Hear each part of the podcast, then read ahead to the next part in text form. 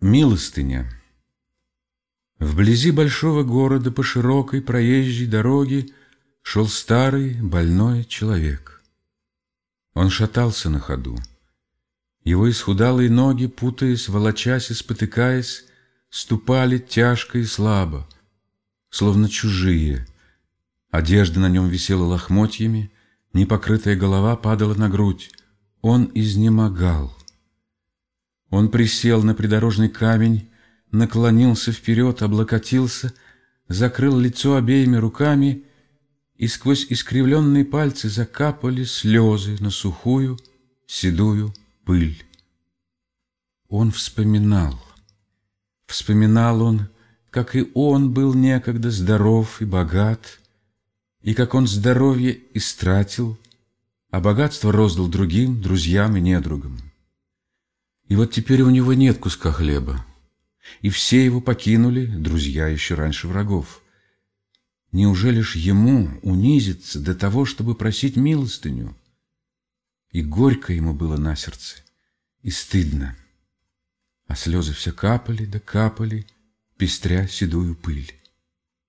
Вдруг он услышал, что кто-то зовет его по имени. Он поднял усталую голову, и увидал перед собою незнакомца.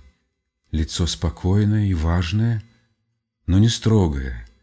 Глаза не лучистые, а светлые. Взор пронзительный, но не злой.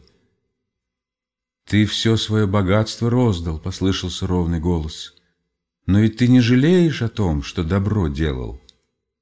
«Не жалею», — ответил со вздохом старик. «Только вот умираю я теперь» и не было бы на свете нищих, которые к тебе протягивали руку, продолжал незнакомец.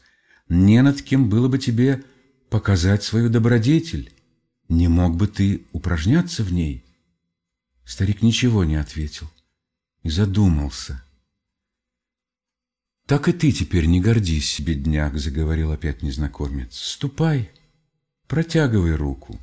Доставь и ты другим добрым людям возможность показать на деле, что они добры. Старик встрепенулся, вскинул глазами, но незнакомец уже исчез, а вдали на дороге показался прохожий. Старик подошел к нему и протянул руку. Этот прохожий отвернулся с суровым видом и не дал ничего. Но за ним шел другой, и тот подал старику малую милостыню — и старик купил себе на данные гроши хлеба, и сладок показался ему выпрошенный кусок. И не было стыда у него на сердце, а напротив, его осенила тихая радость.